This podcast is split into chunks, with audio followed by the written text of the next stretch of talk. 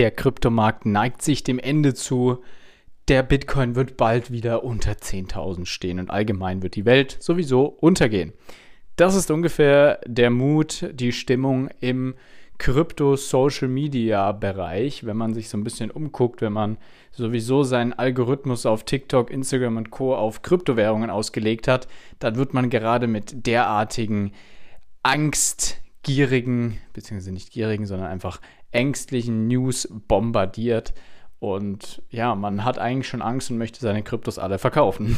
Damit herzlich willkommen zur heutigen Podcast-Folge. Ich bin Gabriel und wir sprechen endlich mal wieder über Kryptowährungen und eben über genau das, was gerade passiert ist, jetzt in den letzten 48 Stunden. Es ist jetzt Sonntag, ich nehme Sonntagabend die Folge gerade auf. Wenn du die jetzt gerade Montagmorgens vielleicht auf dem Weg zur Arbeit hörst, dann bist du gerade ganz aktuell mit dabei.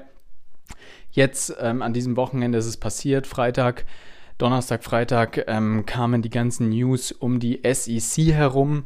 Die Kryptowährungskurse sind gepurzelt, weil die SEC, die größte Aufsichtsbehörde in den USA für Finanzen, hat gesagt, alle möglichen Kryptowährungen, die wir so kennen und auch vor allem die größten davon, sind alles Securities, also Wertpapiere. Das würde bedeuten, dass sie in eine ganz andere aufsichtsbehördliche ähm, in ganz anderen Bereich fallen, als Kryptowährungen das tun und auch steuerlich anders behandelt werden und und und und und und die ganzen Firmen rundherum um die Blockchains und die Kryptowährungen auch ganz andere ähm, Zertifikate benötigen, ganz andere ähm, Registrierungen und und und und auch ganz anders beleuchtet werden müssten. Diesen Fall kennen wir jetzt schon von XRP, von Ripple. Die stehen ja jetzt schon seit langer Zeit äh, mit der SEC in einem Gerichtsprozess und das ist auch ein bisschen das Witzige, was ich finde. Es wird ja gerade so eine Riesenpanik geschoben, was alles denn sein könnte und dass es ja der Untergang ist. Und Binance US wurde ja dadurch schon ziemlich angeklagt und man hat schon ziemlich, ähm, ja, ziemliche Probleme jetzt auch auf der Börse bekommen. Aber wir vergessen alle, dass eine Kryptowährung, nämlich XRP bzw. Ripple, diesen ganzen Prozess gerade schon durcharbeitet und sogar schon erste Gewinne darin verzeichnet hat. Heißt also, das ist jetzt nichts krass Neues. Es ist natürlich jetzt schon heftig, dass über 60 Währungen angeklagt sind, also wirklich alle möglichen Polygon, ähm, Uniswap, also eigentlich fast jede Kryptowährung, die du unter den Top 100 hast, außer der Bitcoin, sind davon betroffen ähm, und können eben, also sogar Ether könnte betroffen sein und kann langfristig eventuell in einen Prozess mit der SEC verwickelt werden. Das heißt jetzt für uns, die Kryptowährungen werden alle den Bach abgehen, alles wird vorbei sein und die Blockchain wird sich in fünf Jahren keiner mehr für interessieren. Nein, natürlich nicht. Aber so sind die ganzen News auf Instagram, TikTok und Co., wie schon gesagt.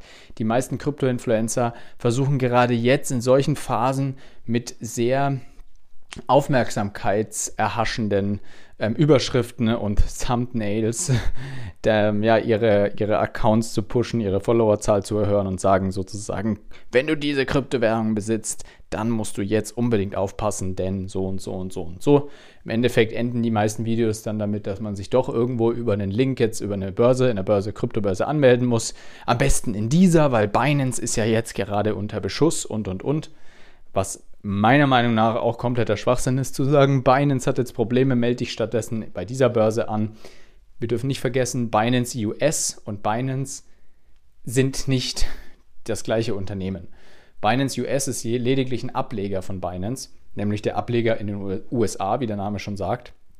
Und die unterliegen ganz anderen Regeln als das Binance, was wir kennen, nämlich die größte Kryptowährungsbörse, die existiert auf der Welt, die mit Abstand größte wirklich, mit einem riesigen Handelsvolumen, wesentlich größer als Coinbase ist, sozusagen der Bitcoin unter den Kryptobörsen, würde ich jetzt mal sagen. Und die haben reichlich wenig mit Binance US zu tun. Natürlich, der Name ist identisch, ähm, was eben dafür sorgen kann, dass ja, dass so ein bisschen dieses ganze Branding von Binance darunter, darunter leiden wird. Aber das ist jetzt, denke ich, auch nur eine kurze Phase, weil es wird ja nicht nur von Binance gerade Gelder wurden abgezogen, sondern von eigentlich so gut wie allen Kryptobörsen weltweit sehen wir in den letzten 48 Stunden, in den letzten 72 Stunden, dass eine Menge Geld abgezogen wird und dass auch das Handelsvolumen extrem in den Boden kracht und es einfach viele Panikverkäufe gibt. Die meisten dieser genannten Coins eben wie Uniswap, wie Polygon, und, und, und. Die haben alle in dieser Zeit jetzt gut 20, 30 Prozent einbüßen müssen. Die einen mehr, die anderen weniger. Und es ist jetzt genau die gleiche Geschichte wie immer. Die einen sehen das als gute Einstiegschance, die anderen sagen, es wird noch weiter runtergehen, gehen, wir werden einen tieferen Boden sehen. Gut, die eine Geschichte ist, wir gehen gleichzeitig auf den Sommer zu. Der Sommer hat in den vergangenen Jahrzehnten, sage ich jetzt mal, nicht in den vergangenen Jahren, aber in den vergangenen Jahrzehnten durchschnittlich auch an den normalen Märkten, Aktien und so weiter, immer für eher schlechtere Kurse gesorgt. Liegt einfach daran, dass die Volatilität runtergeht. Viele Unternehmen schrauben ein bisschen runter. Ähm, viele Zahlen von Unternehmen werden auch in diesem Zeitraum gar nicht so wichtig bzw. gar nicht veröffentlicht, sondern die kommen eher im Frühjahr raus und Ende des Jahres. Ähm, deswegen ist da auch das Volumen dann einfach im Sommer kleiner. Heißt also mit diesen Problemen von der SEC, diesen Vorwürfen durch die SEC und den dahin ein, einhergehenden Problemen für die Kryptobörsen plus das Sommerloch könnte es natürlich sein, dass wir jetzt die nächsten paar Monate seitwärts laufen oder noch tiefere Kurse sehen. Nichtsdestotrotz ist ein Einbruch von 20, 30 Prozent bei größeren Coins, Cardano hat es ja genauso erwischt, ADA, ähm, immer ein relativ guter Einstieg, da die Leute immer Angst haben, dass es weiter runtergeht. Wenn du jetzt aber sagst, ich habe noch nicht das Gefühl, dass das der Boden ist, du aber trotzdem dich schon eindecken willst, dann kann man zum Beispiel sagen, ich gehe mit einer gewissen Summe schon mal rein, schaue schon mal, dass ich zumindest 10% vielleicht meines Kapitals, was ich für die nächsten zwei Monate geplant habe zu investieren, jetzt schon mal reingehe, weil so kannst du dich zumindest schon mal positionieren. Falls es weiterfällt, kannst du dich immer noch tiefer einkaufen. Falls jetzt aber eine gute Korrektur nach oben kommt und die ganzen Geschichten wieder um 10, 15, 20 Prozent korrigieren, kannst du sogar gut was mitnehmen. Heißt also, lass dich nicht verarschen von diesen ganzen TikTok, YouTubern und Co., die jetzt gerade mit Thumbnails wirklich den Leuten Angst machen wollen. Der, ich würde jetzt mal sagen, die Angst ist noch nicht so hoch. Also wir haben noch nicht so ein riesiges Drama wie jetzt ähm, Ende letzten Jahres, als die ganze Luna-Geschichte gecrashed ist ähm, und dieser Coin komplett ins Nirvana verschwunden bzw. katapultiert wurde. So schlimm ist es nicht. Also die Leute haben nicht so eine Angst. Bitcoin und Ether halten sich ja auch sogar relativ gut in diesem Zeitraum jetzt. Also die haben kaum verloren. Es haben eben nur diese großen, größeren Coins, sage ich jetzt mal, verloren, die jetzt eben nicht so groß sind wie Bitcoin und Ether, aber wie eben Polygon, wie eben Uniswap. Ähm, Cardano leider auch wieder extrem verloren. Er ist wieder knapp auf 22 US-Dollar, glaube ich, abgerutscht ähm, in der schlechtesten Zeit in den letzten drei Tagen. Und ja, da ergeben sich jetzt natürlich die ein oder anderen guten Einstiegschancen, wenn wir bedenken, Cardano war auch in den letzten Monaten über 30, über 40 Cent. Ähm, das wäre dann schon wieder eine Verdopplung, wenn man sich das jetzt so überlegt, wenn das wieder zu einem alten Kurs ähm, sich erholen kann.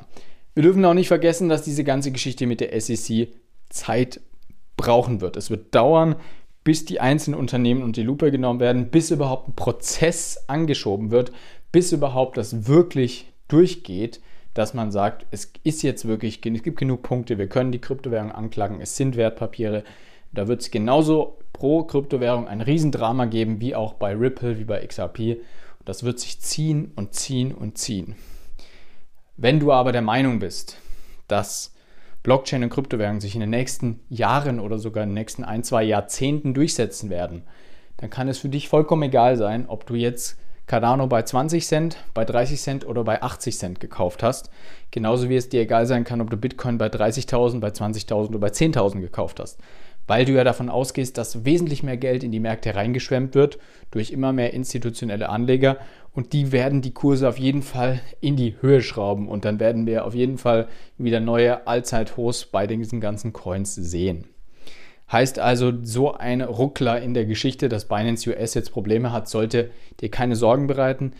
Nichtsdestotrotz liegen deine Coins natürlich auf einem Hardware-Wallet oder zumindest, solange sie nicht auf einer Börse eben liegen, immer sicherer, als wenn sie auf einer Börse liegen, weil not your key, not your coins. Das nicht zu vergessen, trotzdem auch nicht vergessen, nur weil du deine Coins auf der Börse liegen hast, heißt es nicht, dass die übermorgen weg sind. Aber man muss da eben für sich ausloten, macht es für mich Sinn, meine Coins auf ein Hardware-Wallet zu legen oder nicht. Dazu haben wir auch schon die ein oder andere ausführlichere Podcast-Folge ähm, für euch aufgezeichnet. Allerdings könnt ihr auch gerne auf unserem YouTube-Kanal mal vorbeischauen. forex-impuls.com ist unsere Website. gleicher Name auch unser YouTube-Kanal Forex Impulse. Gerne mal vorbeischauen. Wir versuchen immer so objektiv wie möglich die ganzen Geschichten zu betrachten. Man darf nie vergessen, wenn jemand wie ich jetzt spricht, ist es immer eine irgendwo eine subjektive Geschichte. Ähm, man kann nicht komplett, ja, komplett befreit von irgendwelchen, ähm, ja, von irgendwelchen Ideen, von irgendwelchen Gedankeneinstellungen an die Geschichten rangehen. Man hat immer eine subjektive Einstellung dazu. Trotzdem versuchen wir, Alex, Tom, Nils und ich, immer ganz bewusst die ganzen Sachen objektiv und faktisch anzugehen und euch wirklich mit den Fakten zu beliefern und dann nicht irgendein Blödsinn nur zu erzählen und euch Angst zu machen mit irgendwas, sondern wir wollen euch schützen, dass ihr vor dieser Angst an den Märkten einfach ja, davor gerüstet seid und guten Gewissens eure Investments tätigen oder eben nicht tätigen könnt. So viel zu der Geschichte. Das ist eben, wie gesagt, wie immer auch keine Anlageberatung. Das wisst ihr ja schon. Ich wünsche euch einen wunderschönen Start in die nächste Woche und bis bald. Ciao.